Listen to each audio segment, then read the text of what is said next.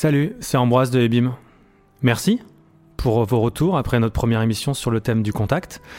Baptiste, Nicolas et moi-même avons été très touchés par vos commentaires, vos messages. Alors ça a l'air de rien, mais c'est important des retours, en particulier à propos d'un nouveau projet. On se demande toujours est-ce qu'on fait n'importe quoi, est-ce qu'on est seul dans notre délire? Parce qu'on a quand même l'ambition de faire découvrir des textes, de transmettre. Alors tout simplement merci pour ce soutien de la première heure, pour cette impulsion fondamentale. En espérant prolonger ce premier contact longtemps avec vous, c'est parti pour une heure de jolis textes, une heure où on a le droit de réfléchir à voix haute et de s'extasier devant une rime. Bienvenue dans des trains à travers la plaine. Ça serait une soirée où tout à coup tout le monde se mettrait à dire ce qu'il pense cette musique. Ça, ça m'émeut au larmes. Excusez-moi, je crois à une certaine vigilance de la pensée. Mais je dirais n'importe quoi pour te parler de moi. Le texte, toujours et avant tout, le texte. Je supplie C'est la faute de qui le monde dans lequel je vis? Et c'est grâce à qui? D'où ça vient cette façon de faire, euh, cette façon d'être? Qui a construit l'immeuble dans lequel j'habite? Et qui a décidé qu'on devait habiter dans des immeubles? En fait, aucune génération ne repart de zéro. Elles sont comme des strates qui s'entassent et qui transpirent les unes sur les autres. Et cette transpiration, c'est ce qu'on appelle l'héritage. Ça nous coule dessus en permanence, on ne peut pas l'éviter. J'ai hérité d'une couleur de peau, d'un mode de vie, d'un patrimoine. D'ailleurs, si l'héritage nous relie tous au passé, il prolonge également certaines barrières et entretient une forme d'injustice car on n'est pas tous nés sous la même étoile. Et après la naissance, mon héritage a continué à se former petit à petit, au contact de mon entourage, de mes autres, j'ai été influencé. Mais alors, moi je suis qui là-dedans?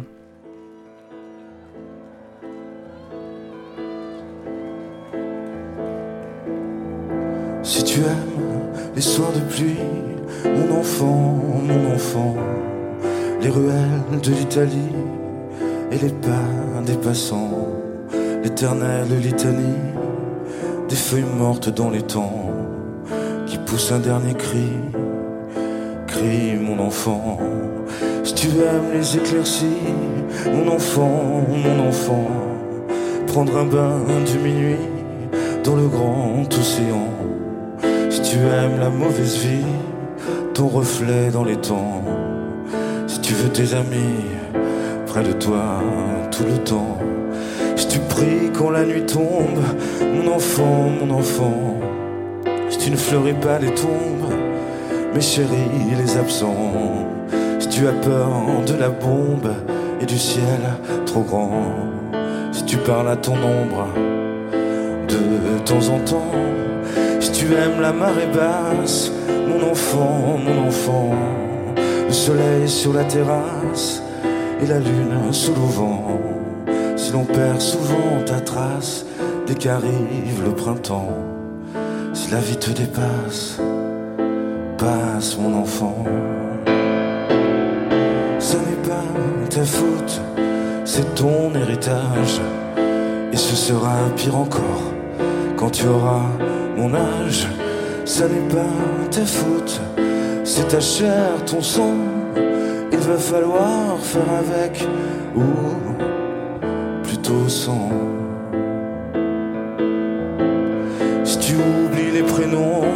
Les adresses et les âges, mais presque jamais le son d'une voix, un visage. Si tu aimes ce qui est bon, si tu vois des mirages, si tu préfères Paris quand vient l'orage, si tu aimes les goûts amers et les hivers tout blancs, si tu aimes les derniers vers et les mystères troublants, si tu aimes sentir la terre jaillir le volcan. Si tu as peur du vide, vide mon enfant. Ce n'est pas ta faute, c'est ton héritage. Et ce sera pire encore quand tu auras mon âge. Ce n'est pas ta faute, c'est ta chair, ton sang. Il va falloir faire avec ou plutôt sans.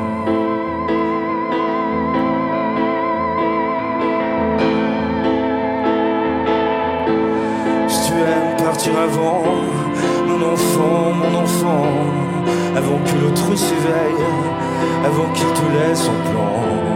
Si tu as peur du sommeil et que pas glace le temps. Si tu aimes l'automne vermeil, merveille, où je sens. Si tu as peur de la foule, mais supporte les gens. Si tes idéaux s'écroulent le soir de tes vingt ans. Et si tout se déroule, comme dans tes plans. Si tu n'es qu'une pierre qui roule, roule mon enfant. Ce n'est pas ta faute, c'est ton héritage. Et ce sera pire encore quand tu auras mon âge.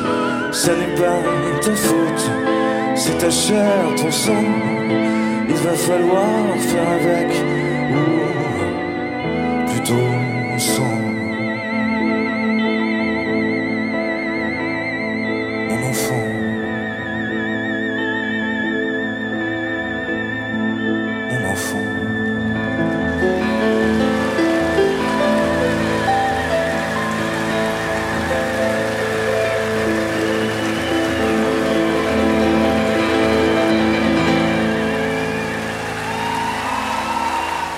Il est logé gratuitement. Il n'est pas logé gratuitement, il me paye un loyer. Non, arrête, Henri, je veux pas enfoncer le clou, mais tu sais très bien que tu pourrais louer deux fois plus cher. C'est un vrai deux pièces, ça se loue 3000 francs, bas mot, ce genre d'appartement. Oui, et avec ces 1500 francs par mois, tu sais ce que tu pourrais faire. Ouais, je sais, maman, changer la décoration, tout ça. euh.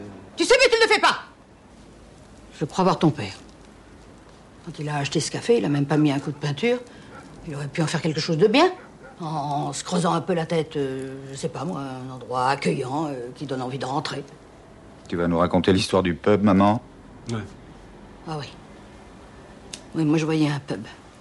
En tout cas, quelque chose de chaleureux, de, de, distingué. Et pour ça, évidemment, il aurait fallu un peu d'ambition. Ah, tu penses L'ambition, il savait même pas ce que ça voulait dire. Sa seule ambition, c'était au père tranquille. Ouais, mais je sais tout ce que tu penses de papa, c'est pas la peine de me le répéter. Et lui aussi, il le savait, tu l'as dit mille fois. Et sur tous les tons. Et s'il était pas mort, tu dirais encore. Moi, j'en suis très fier de papa. Et tant mieux si je lui ressemble. De toute façon, je vois pas ce que papa vient foutre là-dedans. Ouais, ouais. Nico, tu veux des, des pistaches? Ah, pistache, je veux bien. Il Ouais. a plus de Monaco? Pas de Monaco, les bars vont rouvrir, t'inquiète pas. Des pistaches, Baptiste? Avec plaisir. Euh, Moi, je suis content de, de vous retrouver. C'est chouette d'être ensemble. Ça fait bizarre d'entendre euh, Jean-Pierre Bacry maintenant, non? Là, dans un air de famille. C'est très émouvant, je trouve, euh, de l'entendre. euh. Baptiste a été très touché par la mort de Bacry. C'est lui qui a proposé qu'on commence l'émission par cet extrait. C'est marrant parce que quand je parle de cinéma avec Baptiste, il voit des choses que je ne vois pas. Alors que je suis censé être le spécialiste du sujet, lui, le psychiatre, me dit c'est beau ce film parce que ça parle de ça aussi. Et moi, j'avais rien vu. Ouais, c'est marrant d'avoir revu tous ces films quand ils sont repassés et tout. Du coup, c'était une. Nicolas, il m'a déjà fait le coup aussi, avec des bouquins. Ah, Tu lis un livre, t'es content de débriefer avec lui et il te dit euh, T'as vu, ça parle de ça? Et toi, tu dis euh, Ouais, ouais. Mais en fait, t'avais pas compris la métaphore du livre. Et même si parfois je le soupçonne de voir des trucs qui n'existent pas, ça reste passionnant. Parce que Nicolas, il t'emporte toujours. C'était vraiment un mec formidable, quoi. En colère, euh, mais une colère assez saine. On va parler d'héritage. Moi, le premier truc que je me dis en écoutant la chanson de Biolay, c'est que il fait presque cette chanson pour rassurer euh, son fils, euh, voire pour C'est sa s'excuser- fille. C'est sa fille. Alors attends, faut que je revoie toutes mes notes. Ça marche Non, plus pareil. Il fait presque cette chanson pour la, ouais, pour rassurer sa fille, euh, voire pour euh, s'excuser. Désolé de te filer tout ça, quoi. Bien sûr, euh, c'est vrai. Il se parle à lui-même aussi. Enfin, il y a plein de choses dans cette chanson. En effet, parfois, on, on a l'impression que il lui dit "Tu hérites de ça. J'en suis désolé." À d'autres moments, il lui laisse des choses extraordinaires. Il y, a, il y a des phrases sur des choses concrètes. euh, Si tu aimes la marée basse, le soleil sur la terrasse, la lune sous le vent. Si l'on perd souvent ta trace dès qu'arrive le printemps, je trouve ça extraordinaire de laisser ça comme ça. euh, je me dis que sa fille, peut-être dans euh, 50 ans, euh, se retrouvera dans cette situation. Il y aura ces paroles-là qui lui reviendront. C'est magnifique. Il parle pas que de lui. Il parle aussi de la mer, les ruelles de l'Italie. hein. Il parle de, de Cara Mastroianni. Ouais, parce qu'au début, euh, quand je l'ai écouté la première fois, je me suis dit ah, euh, c'est une belle chanson, ça parle de moi. Je suis d'accord, moi aussi, j'aime bien les soirs de pluie, les ruelles de l'Italie. Et puis après, parfois, euh, plus ça allait, plus je me disais ah non, je suis pas d'accord là, je suis pas du tout comme ça moi. Et donc, c'est pas, pas du tout une, un texte, comment dire, généraliste quoi. C'est pas juste si tu aimes le sourire et les oiseaux quoi. Il y a, il y a des trucs très précis, très sombres. euh, c'est vraiment une chanson avec une tonalité euh, particulière quoi. Et c'est une chanson où, euh, quand même, il, il dit à sa fille vis ta vie. Quand même, il se place pas dans, dans la position du père euh, culpabilisant, etc. Quand même, il dit euh, si tu n'es qu'une pierre qui roule, roule mon enfant. Oui, parce que c'est quand même une, un texte à condition. C'est des si, comme le Mm. poème de Kipling. Mais quand tu dis si, si, si, il y a un moment, il faut une réponse. Et là, les trois réponses, c'est euh, passe, vide et roule. Ce qui veut dire, d'après toi, euh, trouve-toi ou, ou assume ou. euh, Ce qui veut dire, euh, tu peux t'éloigner aussi peut-être de Mm. ça. Il y a vraiment l'ambivalence de, de- du fait d'être parent, de vouloir laisser quelque chose, mais de permettre le développement et l'émancipation d'autres choses. Ouais, puis j'ai l'impression qu'il s'excuse quand même du poids de mélancolie qu'il lui a peut-être transmis. Parfois ça va t'accabler, parfois ça va, te- ça va être lourd sur tes épaules et tout, mais vas-y, on s'en sort quand même. Ouais, mais t'excuser, euh, verbaliser ce, ce poids-là, cette mélancolie, c'est aussi quelque part lui, lui dire si tu ressens pas ça, euh, il y a un truc bizarre, donc je te le transmets aussi. Donc c'est un peu un cadeau. Enfin bon, en tout cas, on souhaite bon courage à cet enfant euh, qui est quand même la fille du coup de Benjamin Biolay et Chiara Mastroianni. La Euh, petite fille de Marcello Mastroianni, voilà. et Catherine Deneuve. Et ouais, bon, bah, écoute. Et de monsieur et madame Biolay. Voilà. Mais ce qui est fascinant avec cette euh, question euh, d'héritage, euh, c'est qu'il peut être autant euh, positif que négatif. Tu peux hériter en fait de quelque chose de, de beau, mais aussi de quelque chose de, de lourd. Et c'est injuste puisque euh, tout le monde n'a pas le même passé, euh, la même famille, on le voit là, euh, euh, la même classe sociale. En fait, on n'a pas tous la même vie, en fin de compte. Bah, il y a, imaginez-vous, un bouquin qui parle de ça. Ah ouais? Lequel? Leurs enfants après eux. C'est un bouquin de Nicolas Mathieu, qui a reçu le prix Goncourt. C'est un livre qui raconte sur quatre étés les journées d'adolescents dans le Grand Est dans les années 90. Derrière eux, du coup, il y a quand même tout ce, tout ce monde qui s'écroulait, de la métallurgie et tout ça, qui est des grands fourneaux qui étaient en train de fermer, donc tout ce monde ouvrier qui disparaît, dans lequel ils ont grandi, et ils vont hériter de ce monde qui disparaît. Donc ils vont hériter d'un truc qui n'existe plus. Là, je vais vous lire un passage d'un des personnages qui s'appelle Assine, et là, il a 18 ans dans ce passage.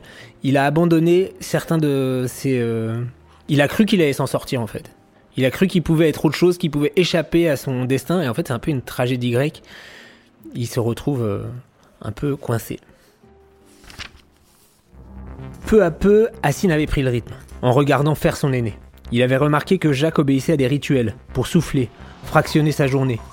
La clope de 8 heures, une autre à 10 heures avec le café. À 11 heures, il montait le son de la radio parce que c'était l'heure de son émission. Il tâchait de faire le plus gros du taf pendant la matinée pour être peinard l'après-midi. Même chose, il donnait le maximum en début de semaine. Il existait comme ça toutes sortes de ruses pour surmonter le désert. Cette étendue uniforme de temps qui vous attendait au saut du lit et pour de bon jusqu'à la retraite. Assine avait compris ça. Son temps ne lui appartenait pas. Mais il était toujours possible de duper l'horloge. En revanche, il ne pouvait rien contre cette évidence, d'autres volontés que la sienne dictaient leurs règles à son corps. Il était devenu un outil, une chose. Il bossait. Sans doute qu'il n'aurait pas tenu tout seul. Quand il y réfléchissait, rien ne l'avait habitué à tenir. Et d'ailleurs, est-ce que c'était seulement une bonne idée, tenir? Devenir quelqu'un de fiable, un pauvre mec comme son père Mais il y avait Coralie. Honnêtement, il avait eu de la chance. Sur le papier, leur histoire n'était même pas possible. Elle avait un BTS, un bon job à la préfecture, elle était super mignonne, et la première fois qu'il l'avait croisée, il était ivre-mort, chez Dersch. Deux mois plus tard, il déjeunait chez ses parents. Son père faisait l'entretien dans un lycée, très sympa, grande gueule, syndiqué, plus de cheveux, un pull camionneur. Sa mère bossait chez Solin, la dernière filature du pays. Elle avait fait du poisson, délicate attention. Le vieux était moins subtil. Il lui avait sorti un Bordeaux sans se poser de questions, et Assine l'avait bu sans se faire prier. Depuis, le garçon tenait l'équilibre.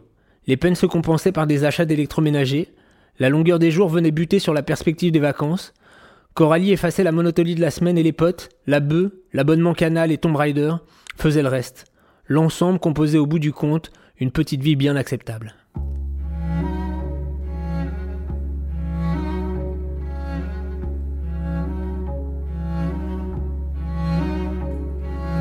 Entends-tu dans ma voix cet accent où se creusent les houes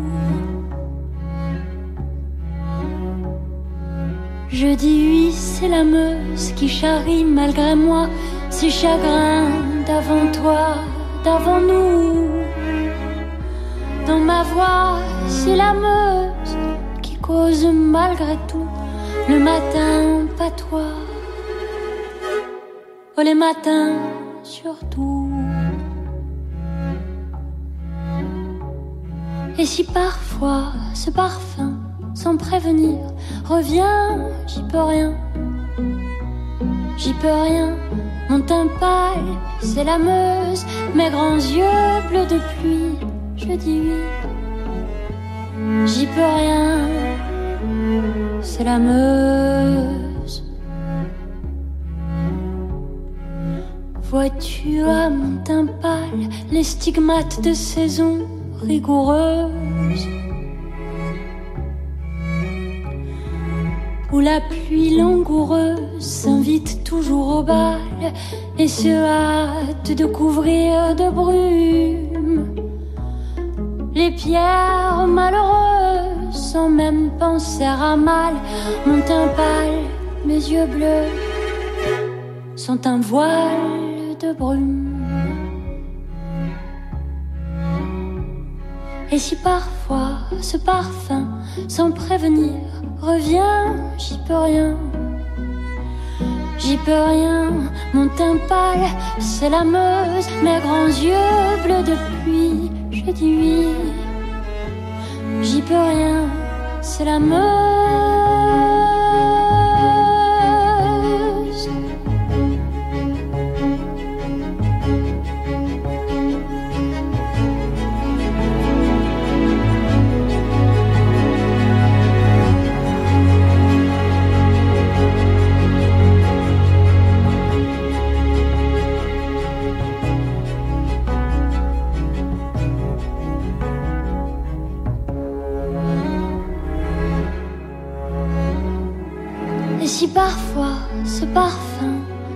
Sans prévenir, revient, j'y peux rien. J'y peux rien, mon teint pâle, c'est la Meuse, mes grands yeux bleus de pluie, je dis oui. J'y peux rien, c'est la Meuse. C'est la Meuse. C'est la Meuse.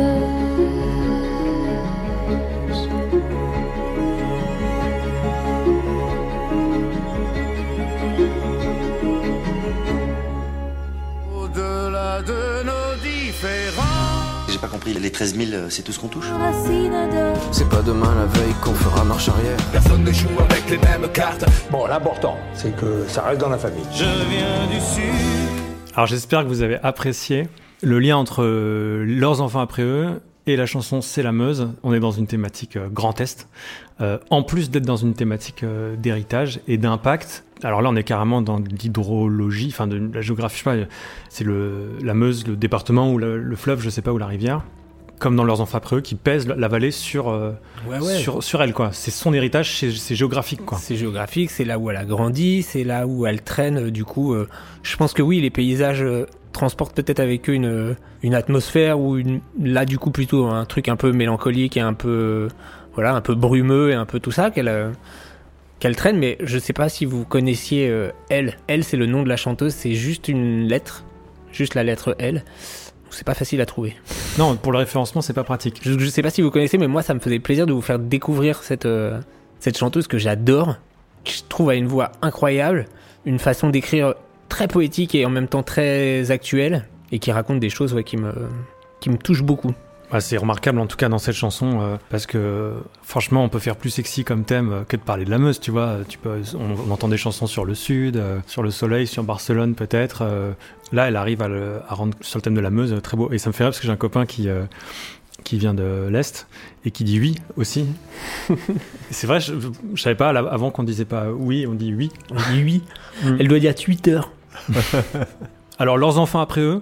Donc euh, j'ai lu euh, bah, pour l'occasion, pour l'occasion parce que j'étais récemment bloqué dans un TGV, donc j'ai eu le temps de le finir à temps pour l'émission. Et j'ai beaucoup aimé le livre et je trouvais que c'était, je sais pas comment il fait, c'est à la fois hyper cru au sens il décrit des choses euh, à hauteur d'adolescent avec des mots parfois euh, qu'on emploie à cet âge-là, et en même temps c'est euh, super profond, super réfléchi. T'as l'impression qu'il dit des choses évidentes mais que t'as jamais lu avant, des constats comme ça. Ouais, parfois t'as une demi-page, tu te dis ah oui, mais en fait là il a résumé une espèce de sociologie de la région, de cet âge-là, de cette époque-là. C'est vraiment un, cocktail étonnant quoi. C'est la définition de la bonne littérature euh, que tu viens de faire, je trouve. Mais oui, en effet, je suis d'accord euh, pour ce livre. Euh, c'est vraiment parler de, de- d'un été, des choses très concrètes de- du quotidien de, de l'adolescent. Et en fait de, partir de ce, particulier pour aller quand même aussi vers euh, de l'universel. Et il y a un truc que j'aime bien euh, à la fois dans le livre et dans la chanson qu'on vient d'écouter de Elle, c'est que bon là dans la Meuse on est dans l'héritage euh, carrément revendiqué, genre je viens de là représente. Il n'y a pas trop une notion d'excuse peut-être comme ou de, de rassurer comme Biolay avant. Et dans le bouquin ils sont écrasés par ce poids tout le temps. Tu peux me passer le bouquin s'il te plaît? Parce que de mémoire, alors je Ouais, vais- la différence avec ton héritage, c'est que euh, on, on passe de euh, là on passe du côté des héritiers aussi. Ouais. Tu parles de, de, de elle ou de ça, c'est la grande différence aussi. Ouais, c'est vrai, on passe du côté des héritiers. Et du coup, comment eux, ils font pour gérer ça? Et ben, dans le bouquin, alors que tout le livre, euh, t'as l'impression qu'ils sont écrasés par cette, euh, cette vallée dans laquelle ils vivent, je vais vous lire la dernière phrase du livre, que le héros qui, a su, qui subit en fait pendant tout le film euh, sa condition, finalement, il, adhère au, projet, il accepte et il dit euh, euh, ces mêmes impressions de soir d'été, l'ombre des bois, le vent sur son visage, cette empreinte que la vallée avait laissée dans sa chair, l'effroyable douceur d'appartenir. Euh, trois mots, hein. l'effroyable douceur d'appartenir, c'est qu'en fait le gars, il a 20 ans à la fin du livre et, et il se dit, eh ben en fait, euh, peut-être que ma vallée c'est de la merde, mais n'empêche que c'est chez moi et j'appartiens à cet endroit et ça m'appartient aussi. Et donc, euh, bah, j'assume mon héritage. Même plus qu'assumer son héritage, il l'accepte. Accepter, ça veut dire, ok, je viens de là, j'ai ça, je peux pas vraiment lutter contre, je vais faire en sorte que ça soit euh, une force, un truc. euh, Ouais, on peut pas lutter contre un héritage. Faut être costaud en tout cas. Alors, bon, je me tourne vers toi, Baptiste, euh, parce que, voilà, t'es es psychiatre, j'ai assisté à ta thèse, bon, je sais pas si on va parler de ça, mais qui euh, parlait notamment de certaines transmissions euh, dans un- une certaine partie de la population. Où est la frontière entre euh, les, les gènes, l'héritage euh, du caractère? Est-ce que, est-ce que hérédité, enfin, est-ce que c'est des trucs qui te parlent, toi euh? Bien sûr, ça me parle. Et juste pour re- resituer ça un peu dans l'histoire euh, scientifique, donc on a découvert euh, le- l'existence de, de l'ADN, des gènes, etc., qu'on transmet euh, presque de manière identique, même s'il y a des mutations qui sont relativement anecdotiques la plupart du temps au moment de la fécondation. On a découvert plus récemment qu'en fait ces gènes ne, ne suffisaient pas et que l'expression de ces gènes était régulée par des choses qu'on vivait pendant sa propre vie. Euh, par exemple, euh, vivre, il y a, y a certaines expériences qu'on peut vivre euh, qui, qui vont être marquées dans nos gènes euh, à travers euh, ce qu'on appelle la, de la méthylation, qui vont réguler l'expression de nos gènes. Et en fait, euh, donc les gènes ne sont pas seulement des choses innées, c'est aussi quelque chose d'acquis, et cet acquis-là peut se transmettre. Donc voilà un peu quelques éléments de la complexité de euh, ce qu'est euh, l'hérédité. euh. Bon, pour parler de mon cas personnel, euh, ma fille ressemble beaucoup à ma mère, mais elle a très peu connu ma mère, puisque ma mère est morte quand ma fille avait deux ans et demi, et elle a reproduit des trucs de ma mère. Comportementaux? Des trucs comportementaux de ma mère. Elle marche de la même façon dans la rue en se tenant les mains dans le dos comme ça. Et ça, c'est ma mère qui faisait ça. Alors je sais pas si c'est moi qui le fais ou quoi, mais j'ai l'impression qu'il y a quand même des trucs euh, qui se passent, donc un héritage qui se fait là aussi, quoi. Il y a peut-être un bouquin qui parle de ça. Lequel? Aïe, mes aïeux, de Anne Ancelin Schutzenberger. Alors c'est fascinant ce livre. C'est pas un roman, hein, c'est un essai. Elle est la créatrice de la psychogénéalogie. Et dans ce livre, elle explique très simplement ce que c'est. Donc comment des répétitions ou des drames, des anniversaires se transmettent entre les générations. Et comment, en gros, si tu prends du recul sur ton arbre généalogique, euh, tu vois des liens absolument invisibles dans ta vie de tous les jours. Donc tout le livre est rythmé par des exemples de patients qu'elle a reçus en analyse et je vous en un lien euh, parmi d'autres. Prenons un autre exemple d'hérédité psychologique d'accident de voiture. Il s'agit d'un garçon qui s'appelle Roger. Il est médecin, il a 27 ans et il raconte un petit accident de voiture archi banal qui est arrivé à Paris au coin de l'avenue Mozart un jour où il allait conduire son enfant à l'école pour la première fois. Il est marié, il a un enfant qui a 6 ans, et en septembre, il a eu un accident de voiture. Rien du tout de la tôle froissée. Je lui demande Est-ce que dans votre famille, quelqu'un ou vous avez eu un accident de voiture? Jamais. Cherchez bien. Ah si, quand j'étais enfant. Et puis je lui demande d'interroger son père et ses grands-parents. Il se renseigne. Quand il était enfant, à 6 ans, en allant à l'école pour la première fois avec son père, il a eu un accident de voiture le 1er octobre. Le père a eu un accident lui aussi enfant en allant à l'école pour la première fois avec son père, donc le grand-père. Le grand-père n'a pas eu d'accident en allant à l'école, car il n'y est pas allé. Son père venait d'être tué à Verdun, sa famille était très pauvre, à l'époque les jeunes veuves de guerre ne touchaient pas de pension, du moins pas rapidement. Il est donc allé garder les vaches en louchant vers l'école. Et depuis, toutes les rentrées scolaires, à chaque génération, ont été marquées par un accident de voiture sur le chemin de l'école, l'enfant allant à l'école étant en voiture avec son père, à des dates différentes de rentrée scolaire. Alors, pourquoi un accident de voiture et un seul? Pourquoi sur le chemin de l'école, le jour de la rentrée? Est-ce que c'est par pur hasard? Mais est-ce statistiquement vraisemblable? Par hasard réellement, sur 4 à 5 générations? Ou par quelque chose issu d'une nécessité interne? Qu'est-ce qui est agissant dans la mémoire et qu'est-ce qu'on ne doit pas oublier parce que c'est marqué de quelque chose?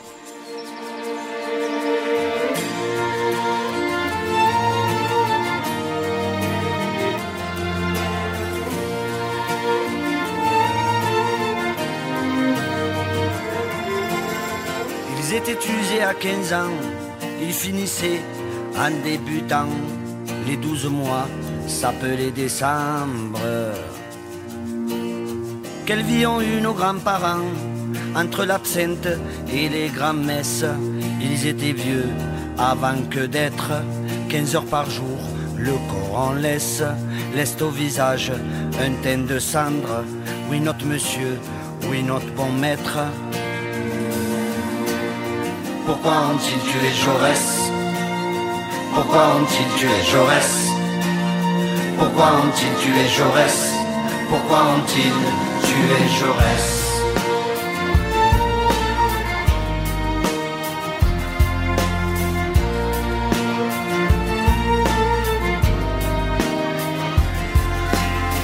On peut pas dire qu'ils furent esclaves, de là à dire qu'ils ont vécu lorsque l'on aussi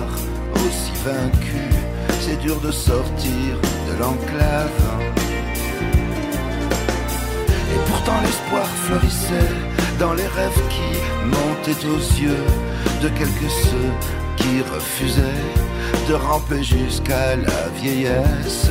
Oui, notre bon maître, oui, notre monsieur. Pourquoi ont-ils tué Jaurès? Pourquoi ont-ils tué Jaurès? Tué Jaurès. Pourquoi ont-ils tué Jaurès? Pourquoi ont-ils tué Jaurès?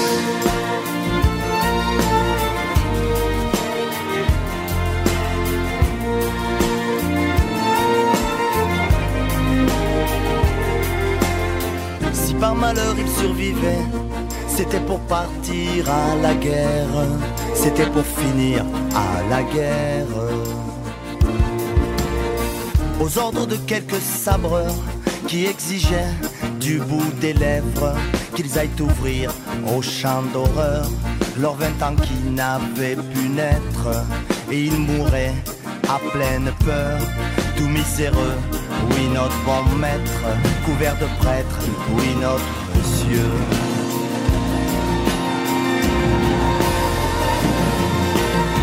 Demandez-vous, belle jeunesse, le temps de l'ombre d'un souvenir, le temps du souffle d'un soupir. Pourquoi on dit tu es Jaurès? Pourquoi on dit tu es Jaurès? Pourquoi on dit tu es Jaurès? Pourquoi on dit tu es Jaurès?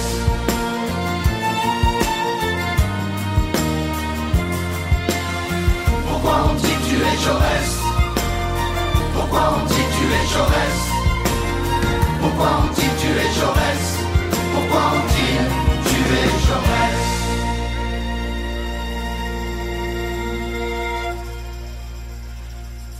On, on peut revenir sur le- l'extrait du livre euh, Aïe mes aïeux, dont on discutait euh, hors antenne, et on a reçu beaucoup d'appels sur le standard. C'est c'est vrai que dans ce livre, il y a la question du, euh, de ce que c'est qu'un génosociogramme. Un génosociogramme, c'est faire son arbre généalogique en identifiant, bon, évidemment les dates, les noms des gens, mais aussi les événements marquants, les ruptures, les morts violentes, quand quelqu'un a perdu en classe sociale, quand quelqu'un a été défavorisé au profit d'un autre, avec une question d'héritage, etc. Après, le livre est plein d'exemples fascinants. Euh, J'en ai un qui me vient en tête sur. euh, donc, c'est souvent des traumatismes de guerre, puisque. Parce que c'est là que les trucs se forgent les plus violents et donc du coup ont des répercussions, c'est les trucs les plus visibles on va dire. Euh, un exemple d'une famille où, des membres ont été décapités euh, violemment, c'était en Arménie. Et euh, quelques générations plus tard, toute la famille est coiffeur. Et voilà, elle dit voilà, il, il ré- il- il répare des têtes. ils, ils sont là pour rendre les têtes jolies parce que ils ont été décapités, leur- leurs aïeux ont été décapités et les têtes exposées sur une grille où, ça a été vu et donc ça a été Bon, on n'imagine même pas la violence du nazisme, mais euh, voilà, plusieurs générations après, c'est pour ça que t'es coiffeur. Alors, ça veut pas dire, mon Dieu, je suis coiffeur, euh, j'ai pas fait de choix dans ma vie, j'ai pas de libre arbitre, mais c'est hyper intéressant de, de savoir d'où viennent les décisions. Puis il y a des choses toutes bêtes, euh, euh, tous les 10 ans, euh, tous les 5 mars, euh, il y en a un qui meurt, et donc euh, quand tu le sais, bah, tu fais plus attention le 5 mars, et du coup, tu meurs pas. Enfin, il y a évidemment beaucoup d'exemples. Bon, c'est c'est pas un truc qu'on peut faire tout seul dans son coin, il faut aussi réfléchir avec un analyste et tout, ou une analyste, mais ça, ça ouvre des perspectives, quoi. Je trouve que ça pose la question du poids de, des morts sur nos vies. Et est-ce qu'on est là pour vivre notre vie ou aussi pour réparer euh, ce que les autres n'ont pas pu faire Gary, il a créé son double Ajar à peu près à l'âge où sa mère est morte. Enfin, il avait, euh, il avait l'âge qui, voilà, quand il crée Ajar, il a l'âge que qu'avait sa mère quand elle est morte. Et en fait, c'est comme s'il avait vécu toute sa vie de Gary. Il avait accompli euh, enfin tout ce que sa mère avait eu pour lui comme ambition et toute la vie qu'elle n'avait pas pu vivre. Et elle était actrice de théâtre, et elle se rêvait grande actrice. Elle n'a pas pu le faire, donc elle s'est consacrée à son fils. Elle a projeté toutes ses ambitions sur lui. Ok, ça y est, il avait fait tout Gary. Il avait été ambassadeur, il avait été écrivain, il avait été cinéaste, il avait eu les plus belles femmes du monde. Et maintenant, il pouvait commencer à vivre pour lui et donc créer un autre personnage. Et il a créé Ajar. Il s'est fait bouffer par Ajar après, mais voilà, il y avait ce truc quand même. C'est aussi ce que dit la chanson euh, de Zebda à Jaurès, donc c'est une reprise de Jacques Brel. Moi, cette chanson, elle m'énerve parce que euh, je suis vraiment scandalisé de, de l'assassinat de Jean Jaurès, quoi. Alors vraiment, j'arrive pas à m'en remettre. C'est un- moi, j'ai l'impression d'être- comme euh, dire ah c'est terrible, t'as vu Mozart est mort. Bah oui, Mozart est mort il y a 300 ans, mais oui, quand même c'est terrible. Il est mort à 35 ans, il aurait pu faire des choses. Et Jaurès, euh, voilà, qui est assassiné euh, la veille de la Première Guerre mondiale. euh, Qu'est-ce que le monde aurait pu être si euh, alors il, j'accuse pas tous nos aïeux. euh, d'avoir tué Jaurès. En plus, la chanson, il parle, euh, il parle d'ailleurs plutôt des, Oui, des de pauvres la gens, condition ouvrière. voilà, la condition ouvrière, des pauvres gens, etc. Mais dans cette question, pourquoi ont- ont-ils tué Jaurès, qui aurait pu améliorer les choses C'est très fort de, de reprocher à ce point à la génération d'au-dessus. Je vous reproche mon héritage, quoi. Non, je sais pas euh, s'ils disent ça euh, parce que bon. Donc oui, pourquoi ont-ils tué Jaurès? Mais ça, c'est le refrain. Après, euh, les couplets, je trouve, sont pas tout à fait dans. C'est vrai. Dans ce sens, c'est un hommage à Jaurès, euh, à ce qu'il a apporté, euh, que à autre chose, et aussi tout simplement une réflexion sur euh, le, temps qui passe, sur l'époque qui a changé, sur la condition des gens qui, a, évolué. Parce que c'est une chanson euh, aussi qui met en lumière euh, cette classe ouvrière qui s'est fait décimer aussi pendant la guerre. On dit les vainqueurs écrivent l'histoire. Ça nous rappelle que du coup, en quelque sorte, les pauvres n'ont aucun héritage euh, à laisser. C'est pas eux qui laissent euh, des traces, eux ils disparaissent juste dans le, ils disparaissent quoi. Il y a un bouquin qui parle de ça. Mais non, lequel? Le premier homme d'Albert Camus. Alors, le premier homme d'Albert Camus, c'est un bouquin qui a été publié posthume parce qu'il n'est pas fini. D'ailleurs, euh, toute la, la dernière partie, c'est juste du brouillon. Donc, c'est un livre qui est en grande partie autobiographique. Et il y a des personnages qui sont issus de la vie de Camus, qui ont leur vrai nom. Et à d'autres moments du livre, ils ont euh, le nom que voulait leur donner Camus dans ce qu'allait être le, le, le livre finalement. La première partie euh, sur son père, la recherche de son père. Qu'est-ce qu'il était euh, Voilà, son père est mort, il l'a pas connu. Euh, ils ont vécu euh, en Algérie, il retourne sur sa tombe. Et la deuxième partie sur son enfance, sur la nudité de son enfance, sur sa mère et sur l'école, sur comment l'école leur a permis de s'émanciper, comment l'école les a éloignés de leur milieu, comment l'école les a élevés. Les deux parties, tant sur son père que sur son enfance, sont absolument magnifiques. C'est très loin de nous, au niveau de l'époque, de, de plein de choses. Il parle beaucoup de l'Algérie aussi, des relations conflictuelles avec les Arabes, entre colons et Arabes. Donc voilà, dans ce passage, il parle de l'héritage, et notamment de l'héritage des pauvres, de ce dont Cool. tu parlais juste avant. Sur la terre d'Afrique, les temples sont détruits, et il ne reste que ce poids insupportable et doux sur le cœur. Oui, comme ils étaient morts, comme ils mourraient encore, silencieux et détournés de tout, comme était son père dans une incompréhensible tragédie, loin de sa patrie de chair, après toute une vie entière involontaire, depuis l'orphelinat jusqu'à l'hôpital, en passant par le mariage inévitable, une vie qui s'était construite autour de lui, malgré lui, jusqu'à ce que la guerre le tue et l'enterre, à jamais désormais inconnu des siens et de son fils, rendu lui aussi à l'immense oubli qui était la patrie définitive des hommes de sa race, le lieu d'aboutissement d'une vie commencée sans racines, et tant de mémoires dans les bibliothèques de l'époque pour utiliser les enfants trouvés à la colonisation de ce pays. Oui, tous ici enfants trouvés et perdus qui bâtissaient de fugitives cités pour mourir ensuite à jamais en eux-mêmes et dans les autres. Comme si l'histoire des hommes, cette histoire qui n'avait pas cessé de cheminer sur l'une de ces plus vieilles terres en y laissant si peu de traces, s'évaporait sous le soleil incessant avec le souvenir de ceux qui l'avaient vraiment faite, réduits à des crises de violence et de meurtre, des flambées de haine, des torrents de sang vite gonflés, vite asséchés comme les ouettes du pays. La nuit maintenant montée du sol elle-même et commençait de tout noyer, mort et vivant, sous le merveilleux ciel toujours présent. Non, il ne connaîtrait jamais son père, qui continuerait de dormir là-bas, le visage perdu à jamais dans la cendre. Il y avait un mystère chez cet homme, un mystère qu'il avait voulu percer. Mais finalement, il n'y avait que le mystère de la pauvreté, qui fait les êtres sans nom et sans passé, qui les fait entrer dans l'immense cohue des morts sans nom, qui ont fait le monde en se défaisant pour toujours.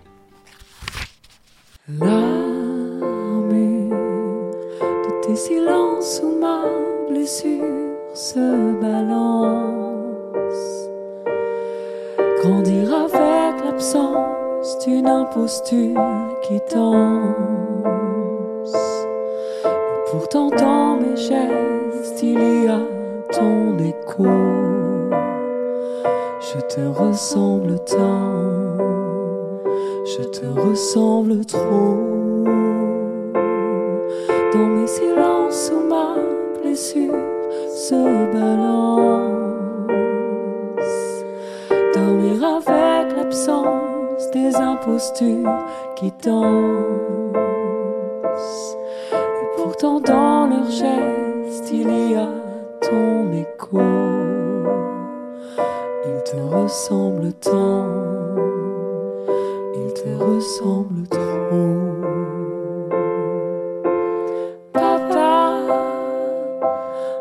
Intime étranger, mon oxymore, l'amour à l'un. Parfait. Las de feindre si bien la force et le shabada d'un cœur de glace, hélas, que je ne possède pas. Et jusqu'à quel âge vais-je manquer de tes bras? Aime-moi ou délivre-moi. Je te reconnais dans chacun de mes poisons. Dis-moi qu'est-ce que tu viens faire dans mes chansons? J'ai hérité de quelques lacunes en garçon. Je me fais mal comme le scorpion. Papa, mon intime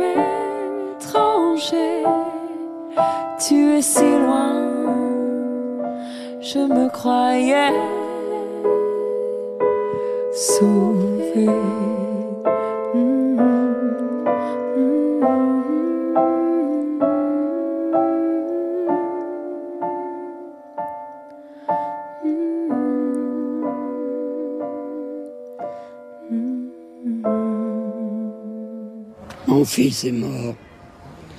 J'ai regardé à l'intérieur de moi et je me suis aperçu que je n'éprouvais pas de chagrin. La souffrance est une toile peinte. Les larmes ne me font pas mieux toucher le monde. Mon fils s'est détaché de moi comme la feuille d'un arbre. Je n'ai rien perdu. Joseph est désormais mon fondateur. Cette perte est ma fondation. Joseph a fait de moi son fils. Et j'en ai pour une joie immense. Vous écoutez Des trains à travers la plaine, l'émission qui se balade dans le répertoire francophone. Le thème d'aujourd'hui, héritage.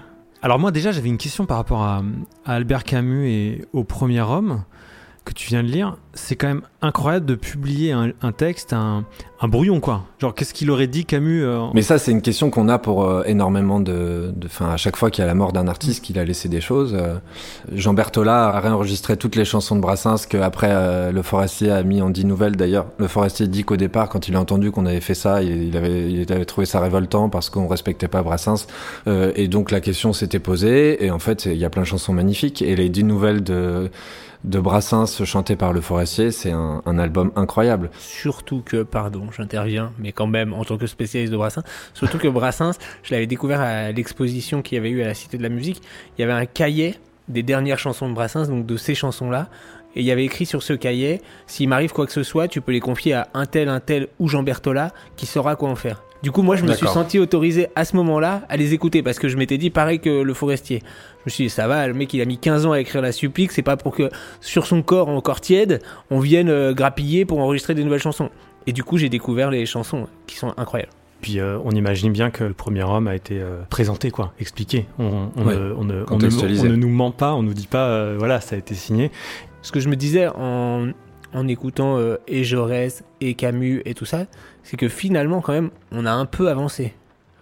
Le monde est quand même moins pire que ce qu'il a été. On s'en rend pas compte toujours quand on est dedans et qu'on vit dans le présent et tout ça et qu'on regarde ce truc. Voilà, il y a eu des évolutions quand même dans le bon sens. dans Et ben, si on prolonge ta réflexion jusqu'à la chanson euh, des Brigitte, Mon intime étranger, oui, le monde a évolué, euh, on a progressé, on, on meurt moins de faim euh, en France et on n'est pas envoyé dans les tranchées, mais du coup, d'autres questions prennent plus de place. Et d'un coup, on se concentre, si on est dans no- cette notion d'héritage, sur des choses plus, plus intimes, qui peuvent être quand même parfois hyper problématiques, parce que là, dans la chanson, euh, elle est prisonnière de ce père qui est donc plus là. Je sais pas bien si, euh, si elle l'a connu ou si elle l'a pas connu. Euh, je me fais mal comme le scorpion, c'est hyper violent. Si le, quand t'es père et que t'entends ta fille chanter ça, tu peux te poser la question de qu'est-ce que j'ai, qu'est-ce que j'ai raté. Et en même temps, cette douceur nous dit, bah en fait ça va quoi, je l'ai, je l'ai accepté. euh. Je sais pas pourquoi, j'ai pensé que euh, c'était un père absent en, écoutant, en lisant, et que c'est pour ça aussi qu'il était étranger, euh, et qu'en même temps, euh, cette distance n'était jamais, euh, était tou- toujours source de souffrance. T'as pensé qu'il était absent parce que, enfin, je relis le début. L'armure de tes silences sous ma blessure se balance. Grandir avec l'absence d'une imposture qui danse, et pourtant dans mes gestes il y a ton écho. On est vraiment dans le vocabulaire de la distance, de quelque chose de loin, de parti, mais qui, euh, qui imprègne toujours. À la fois dans juste trois lignes, il y a, il y a le reproche, et il y a la réconciliation, et il y a l'acceptation de qui sont fondus l'un dans l'autre. On revient sur l'extrait des Pléchins. Non, vraiment, cette émission est très bien préparée. je te ressemble tant, je te ressemble trop. Très beau aussi, Mm. très très beau. Maintenant, cette souffrance fait quand même partie d'elle et euh, elle est devenue ce qu'elle est grâce ou à cause, mais on va dire peut-être plutôt grâce à cette souffrance. Donc, à un moment, on est obligé d'accepter même des trucs un peu euh, douloureux et de se dire, bah, j'ai grandi là-dessus. Je me suis construit là-dessus, je me suis construit sur un truc un peu euh, bancal, un peu machin, mais c'est comme ça que je suis devenu et peut-être que ça m'a donné la force de faire ça, d'accomplir euh, tel truc, peut-être que j'aurais pas fait. Donc voilà. C'est tellement euh, douloureux d'essayer d'effacer ces, ces douleurs qui nous ont construits euh, aussi. Et c'est tellement euh, libérateur, je pense, d'accepter les défauts euh, aussi de, bah là, du père qui n'a pas été assez présent ou qui a blessé, j'en sais rien. Euh, et c'est très beau d'arriver à, à l'accepter. Oui, et juste pour cette chanson, j'ai une anecdote à raconter. J'étais Ah. un jour à Rome, je me suis endormi dans le parc de la Villa Borghese, qui est à côté de la Villa Médicis, et euh, j'ai été réveillé par les Brigitte, qui en fait faisaient une répétition d'un concert qu'elles allaient donner le soir. Je suis allé à ce concert le soir. Il y avait plein d'artistes. Je pense qu'il n'y avait pas grand monde qui connaissait bien Brigitte. Moi, j'écoutais beaucoup cette euh, la- l'album Où est mon intime étranger. Je connaissais la chanson par cœur, et j'ai eu l'impression que Aurélie Saada me regardait pendant tout le long de cette chanson. Voilà. Mais tu l'as, t'es allé leur parler à la fin du concert? Non, non. Est-ce que tu as écouté l'album d'après pour voir s'il y avait des chansons qui t'étaient dédi- dédicacées à cet inconnu au eu milieu de la encore- Il foule n'y en a pas eu encore, mais c'est sûr qu'il y en aura. C'est sûr. Moi, j'ai quand même envie, euh, les amis, de euh, vous dire là, on parle d'œuvres euh, écrites par d'autres euh, sur l'héritage. J'ai envie de retourner le miroir et de vous poser la question parce que vous êtes tous les deux pères de famille. Et alors, forcément, vous vous posez la question, donc moi pas. Qu'est-ce que vous allez laisser en héritage? Donc, c'est une question plus globale sur quel est le monde qu'on va laisser aux générations suivantes. Mais, mais vous, dans l'intime, dans la famille, c'est d'un coup. En plus, en, écoutant tous ces textes, c'est quoi la responsabilité? Qu'est-ce que qu'est-ce que vous voulez laisser à tout prix et qu'est-ce que vous voulez surtout pas transmettre? Baptiste. Après, c'est pas Je forcément commence précis, mais. par une citation. Euh, le père de famille est le dernier aventurier des temps modernes. Charles Péguy. Je trouve que voilà, ça raconte bien ça. En tout cas, ce que tu dis là me fait réfléchir et euh, j'ai l'impression, après je suis un bien plus jeune père que toi, Nicolas, mais que, euh, enfin, c'est quelque chose en tout cas que j'ai euh, tout le temps en tête. Euh, je trouve que cette question de la transmission, elle est aussi dans le quotidien. On parlait euh, de aïe mes aïeux, de choses qui n'ont pas été dites mais qui sont quand même transmises. Donc ça, c'est très intéressant. mais il y a aussi plein de choses dans le quotidien qui sont dites, transmises tout le temps. Et, je pense aussi, euh, heureusement d'ailleurs, qu'on a quand même un pouvoir d'action euh, sur ce qu'on veut transmettre, euh, en partie évidemment. Mais là, on parle de petites choses, genre euh, transmettre, je sais pas, la, la politesse, la, la prudence, des. Ouais, tout à fait. euh, ce qui m'inquiète aussi dans l'époque contemporaine, c'est nos capacités de concentration. C'est quelque chose que, que j'aimerais bien que mon fils soit capable de, de faire, c'est de se concentrer sur quelque chose, de ne pas être dérangé euh, toutes les deux minutes. Et donc ça, c'est euh, quelque chose qui est de l'ordre du quotidien, euh, par exemple. Et C'est marrant que tu réfléchisses à des trucs comme ça, de, de capacité de concentration et tout. Non, mais c'est un. T'as raison, c'est important. Toi, Nico, t'as des enfants plus, plus grands. Moi, j'ai une fille de 11 ans et un, un garçon de 8 ans.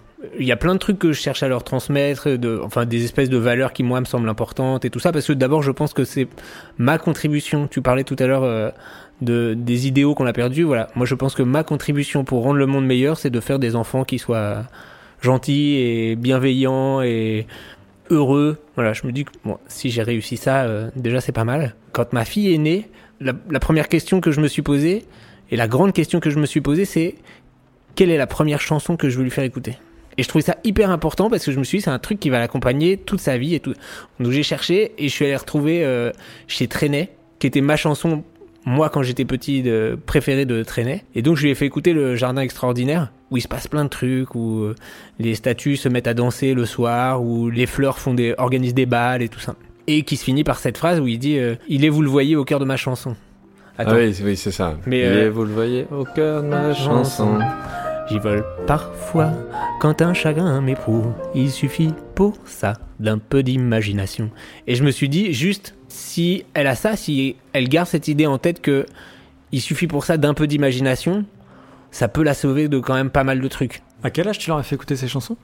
Ma fille, c'est le premier truc que j'ai fait quand- à deux jours, quoi. à deux jours, quand elle est ren- on est rentré de la maternité, j'ai des- coupé le son de partout, j'ai fait attention à ce qu'il y ait de la musique nulle part, et je lui ai fait écouter cette chanson. Et ça a marché, parce que et je lui chantais les chansons à Berson et j'arrivais pas à la calmer, et je lui ai chanté cette chanson, et elle s'est apaisée. C'est intéressant parce que tu as une idée, euh, tu t'es dit, je, j'aimerais qu'il y ait un impact sur mon enfant. Donc, il y a plus, on voit qu'il y a plusieurs formes euh, d'héritage. Tu as des gens qui veulent à tout prix transmettre, tu as des gens qui veulent peut-être cacher quelque chose, tu as des gens qui font rien de spécial, mais qui préviennent, comme Benjamin Biolay, euh, bon, désolé, si t'arrives des galères, euh, voilà, mais t'inquiète pas, c'est normal. Eh ben écoute, j'espère que tout ça va, va marcher, que tu vas pas avoir des enfants qui vont être absolument dégoûtés de la chanson française. Mais en même temps, il n'y a pas beaucoup de risques. On, on peut que faire des gens merveilleux s'ils écoutent du traîner.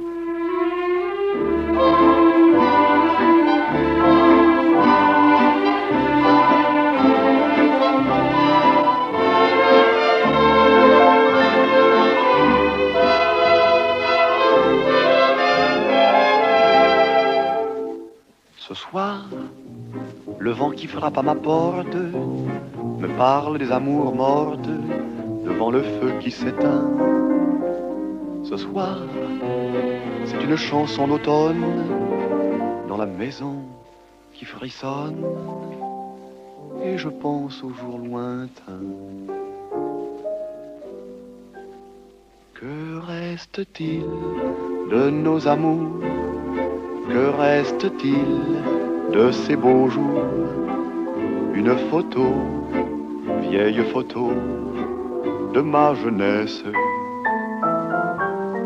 Que reste-t-il des billets doux, des mois d'avril, des rendez-vous Un souvenir qui me poursuit sans cesse. Bonheur fané, cheveux au vent, baisers volés, rêve mouvant. Que reste-t-il de tout cela? Dites-le-moi. Un vieux clocher, un paysage si bien caché, et dans un nuage, le cher visage de mon passé. Les mots, les mots tendres qu'on murmure, les caresses les plus pures, les serments au fond des bois, les fleurs qu'on retrouve dans un livre, dont le parfum vous enivre, se sont envolés. Pourquoi? Que reste-t-il de nos amours? Que reste-t-il de ces beaux jours? Une photo, vieille photo de ma jeunesse. Que reste-t-il des billets doux des mois d'avril, des rendez-vous? Un souvenir qui me poursuit sans cesse. Bonheur fané, cheveux au vent, baisers volés, rêve mouvant. Que reste-t-il de tout cela? Dites-le moi. Un petit village, un vieux clocher, un paysage si bien caché, et dans un nuage, le cher visage de mon passé, de mon passé. Nous ne vous avons pas attendu, nous savons d'où vous venez, Didier. Euh, d'où je viens? Votre rendez-vous. Le décès de votre mère. Euh, Je l'ai appris par l'une des caissières. J'apprécie votre discrétion, mais vous auriez pu nous en parler. Ça vous aurait soulagé. Oh, ce n'était pour moi qu'une simple formalité. La pauvre femme est morte dans le dénuement le plus total. Pas d'héritage, bien évidemment. Est-ce bien le plus important? En effet, la pauvre femme. C'est bien la preuve que la France aurait mieux de s'occuper de ses propres misères, au lieu d'aller jouer les bons samaritains à l'étranger. C'est sûr qu'au lieu d'envoyer du monde sur la Lune, Ah mais c'est pas la question, Geneviève. Seulement en France, aujourd'hui, tout va à volo. On favorise les bons à rien, les parasites. J'ai pas raison mais si. Votre Colin, avec ou sans patate Sans patate Alors cette chanson de Trenet, que reste-t-il de nos amours, ça fait partie des chansons qu'on connaît tous, euh, comme des Piaf ou comme même, je sais pas, des Brassens, euh, vraiment des grands grands classiques. Moi je m'étais jamais vraiment penché euh, sur le texte, en vrai, euh, de quoi ça parle, et pourquoi est-ce qu'on a envie de, de l'écouter quand on parle d'héritage? En fait c'est l'héritage de son propre passé, de soi à soi. Qu'est-ce qui reste de nous là maintenant, par exemple, quand on a 40 ans? Qu'est-ce qui reste de nous de quand on avait 10 ans, euh, de quand on avait 20 ans? Est-ce que ce petit garçon, est-ce que ce jeune adulte existe encore euh, maintenant à travers nous ou est-ce qu'il a disparu? Est-ce que parce qu'on s'est construit sur lui, mais qu'est-ce qu'il en reste? Non, On est notre propre héritage. C'est vertigineux parce que ça te met une pression de ouf. Ça veut dire que quand t'as 10 ans, t'as intérêt à assurer pour laisser un bon héritage à toi de 11 ans et, et ainsi de suite, tu vois. Oui, mais par exemple, c'est. T'as une chaîne. Dans l'auberge espagnole, il se rappelle la promesse qui s'était fait quand il était enfant d'écrire et de vivre comme ça. Il l'a oublié un peu en devenant adulte, en répondant un peu exagéré, mais au diktat de la société qui fait que tu dois, euh, tu dois travailler, tu dois avoir un métier sérieux, tu dois machin. Alors que lui, il voulait écrire, il voulait raconter des histoires, il voulait tout ça. Parfois, c'est important d'être fidèle à ce qu'on, à ce qu'on voulait. C'est pas une obligation, mais Bah non, parce que Dieu merci, t'as le droit de changer et te dire, mais euh, je m'étais promis ça, mais attends, attends, attends, en fait, il y a un problème. Enfin, bon, je suis moins bien placé pour en parler, parce que moi, je me suis promis à 7 ou 8 ans d'être une star du cinéma. Euh, J'essaie de faire d'aller dans cette direction, je suis pas sûr d'y parvenir, mais c'est vrai que si j'abandonnais, j'aurais l'impression de trahir euh, cette promesse euh, à l'enfant. Je trouve aussi que cette partie-là de l'héritage de soi à soi est aussi quelque chose de plus positif, de plus optimiste, parce qu'on a prise, parce qu'on a accès et prise sur ça beaucoup plus. Donc euh, voilà, on- c'est pas Assine qui, euh, dont le corps est contraint ou le père de Camus euh, qui est envoyé à la guerre, c'est autre chose. C'est plus positif, plus optimiste. Et après, pour cette question de, de monde qu'on quitte et qui est plus le nôtre, et de, c'est étrange parce qu'en vrai, quand ils vivaient leur, leur enfance ou leur, leur vie, le monde tel qu'il était devait pas leur convenir non plus, quoi. Et là, il y a une nostalgie au moment où tu te rapproches de la fin et tu te dis, ah, quand même. Qui est terrible. Ouais, qui est terrible, mais il y a un- ce truc où tu te dis, ah, c'était, c'était bien quand même. Mais c'est juste qu'en fait, c'est ta vie qui, était, que t'as vécu dans ce monde-là. C'est ça qui te fait le- que ça te manque. Du coup, ça pose la question de ce que tu veux faire aussi. Est-ce que tu décides de bouger le moins possible pour pas trop emmerder les générations futures ou le toi futur? Hmm. Là, tu dis, oup, oup, oup, oup, je m'engage pas trop. Ou est-ce que tu décides de changer les choses et d'y aller, hop, on y va, on bouscule, quitte à pas être d'accord avec toi-même euh, dans six mois et te rendre compte qu'en fait, euh, mourir pour des idées. euh, Mourir pour des idées, c'est ce que j'allais dire. Ok, bah alors, disons juste un petit mot sur les générations futures, puisque c'est c'est quelque chose dont on parle beaucoup, le monde d'après. Donc on a parlé de nos enfants, euh, de l'intime, la famille. Qu'est-ce qu'on va laisser en héritage au monde d'après, aux générations futures, qui existent déjà là. C'est pas comme s'il y avait une transition, un passage, un moment de, relais. Est-ce qu'il y a du travail à faire? Est-ce qu'il faut qu'on s'active dans cette direction? Ou vous pensez que c'est de toute façon des questions trop, euh, trop complexes et que de toute façon on est tous des bouchons qui flottons sur un fleuve qui va dans le même sens quoi? Nicolas. Non mais bah oui oui, c'est effectivement des questions qu'on se pose et de mais même que tu te poses même quand tu fais un enfant où tu, tu te dis mais est-ce que vraiment j'ai envie de lui imposer ce monde-là? Et ben dans ce monde-là, euh, il y a plein de trucs qui vont pas et qui sont euh, catastrophiques et qui sont horribles et tu te dis bah, vraiment euh, c'est pas ouf quand même, on n'a pas très envie et il y a plein de jolis petits trucs qui font que la vie est quand même euh, relativement extraordinaire. Tu te dis bah peut-être que si je lui donne ça, c'est bien déjà mais mais même c'est compliqué en fait de répondre à la question comment ça va. Hmm. Bah c'est compliqué. Soit tu réponds ça va. Ah ok. Donc il y a des gens qui meurent partout dans le monde. Il y a le sida, il y a des pandémies, il y a des famines, il y a des massacres partout. Et toi ça va. Et c'est compliqué de répondre non mais ça va pas. Ok. Donc toi t'habites dans un bel appartement, t'as deux enfants, tu vas bien et tout. Donc voilà tout ça c'est une question que c'est tu poses des questions compliquées. Ça serait une soirée où tout à coup tout le monde se mettrait à dire ce qu'il pense. Il te plaît cette musique Ça, ça m'émeut au larmes. Excusez-moi, je crois à une certaine vigilance de la pensée. Mais je dirais n'importe quoi pour te parler de moi. Le texte, toujours et avant tout, le texte. Vous écoutez toujours des trains à travers la plaine, nous parlons héritage et nous nous posons des questions compliquées. Quand un artiste écrit, c'est notamment parce qu'il s'interroge et quand c'est dans une chanson, ces interrogations se font à voix haute, en particulier dans les chansons que nous avons écoutées dans cette émission. Ce sont des questions que vous posez peut-être aussi, pas d'inquiétude, nous allons y répondre. Alors on va commencer par toi Nico. Euh, Entends-tu dans ma voix cet accent où se creusent les ou? Et ben maintenant que tu me poses la question, oui un peu. Baptiste, vois-tu à mon teint pâle les stigmates de saison rigoureuse où la pluie, langoureuse, s'invite toujours au bal et se hâte de couvrir de brume les pierres malheureuses sans même penser à mal? Absolument. Nico, pourquoi ont-ils tué Jaurès? Sans doute euh, parce qu'ils avaient peur. Pour prendre sa place au bar. Baptiste, jusqu'à quel âge vais-je manquer de tes bras? 45 C'est une très belle réponse. Bah, Nico, dis-moi, qu'est-ce que tu viens faire dans mes chansons? Mais je pense que l'absence nourrit les chansons. Ici de Barbara, sans, sans dire que ici de Barbara, c'est pas beau ça. hein. Attention, t'es pas. euh, Ouais, t'es dans cette Ah pièce, on va, on va, cra- on va Ah, cramer ça va.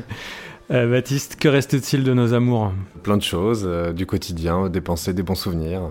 Ouais. Et quelque chose qui nous construit. Nico, que reste-t-il de ces beaux jours? Ouais, des cicatrices. Baptiste, que reste-t-il des billets d'août, des mois d'avril et des rendez-vous? Pas grand-chose. Dernière question, Nico. Les fleurs qu'on retrouve dans un livre dont le parfum vous enivre se sont envolées. Pourquoi? Sans doute pour faire joli dans la chanson. Voilà, maintenant vous avez euh, les réponses ou des réponses alternatives, puisque certaines questions ont des réponses euh, dans les chansons. N'hésitez pas à apporter vos propres réponses dans les commentaires. Alors, on a parlé beaucoup d'héritage. On va finir euh, avec une œuvre euh, un peu particulière. On a choisi de la mettre à la fin parce que c'est compliqué de parler après cette chanson. Enfin, je pense qu'on a, on a- on aime tous, tous les trois cette chanson. On peut dire quelques mots avant.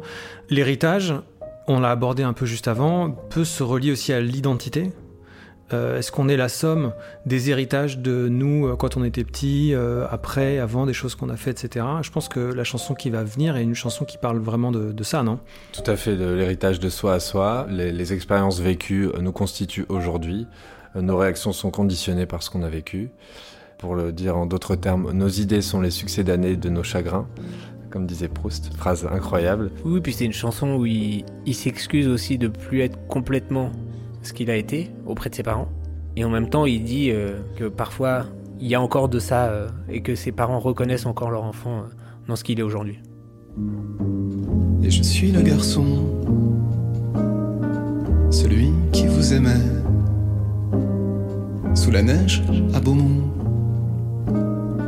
sur la plage en juillet. Je suis celui qu'on voit sur cette photographie. Cowboy, cousin Thomas, panoplie. Je suis le garçon, celui qui vous aimait. J'ai changé, pardon. Quelquefois, toi, tu me reconnais.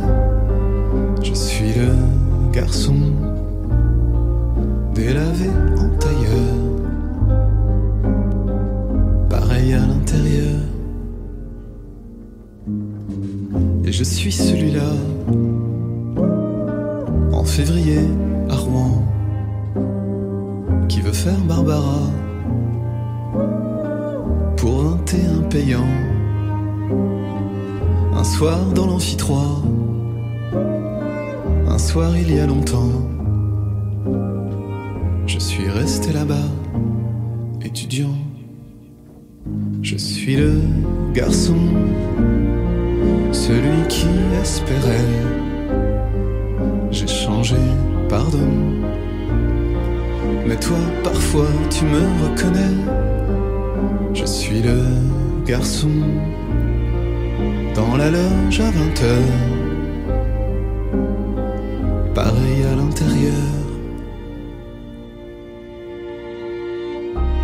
Suis le garçon dont les oreilles devenaient rouges en approchant des fêtes foraines. Je suis le garçon qui était le seul garçon dans le cours de danse. Je suis le garçon qui devait regarder la route en voiture. Je suis le garçon qui n'a pas vu la guerre des étoiles. Je suis le garçon qui a demandé un autographe à Bruno Marie-Rose. Je suis le garçon qui faisait partie d'un groupe de Cold Wave. Je suis le garçon qui était ami avec Vincent Schmitt. Je suis le garçon qui a perdu un ami d'enfance. Je suis le garçon qui est parti vivre à Paris. Je suis le garçon qui a vécu métro Alésia, métro Barbès, métro Poissonnière, métro Belleville. Je suis le garçon dans la nuit sur le balcon de la clinique des Diaconesses. Je suis le garçon qui a déclaré un enfant à la mairie du 12e arrondissement. Je suis le garçon qui a déclaré un autre enfant à la mairie du 12e arrondissement. Je suis le garçon, celui qui vous aimait, sous la neige, à Beaumont.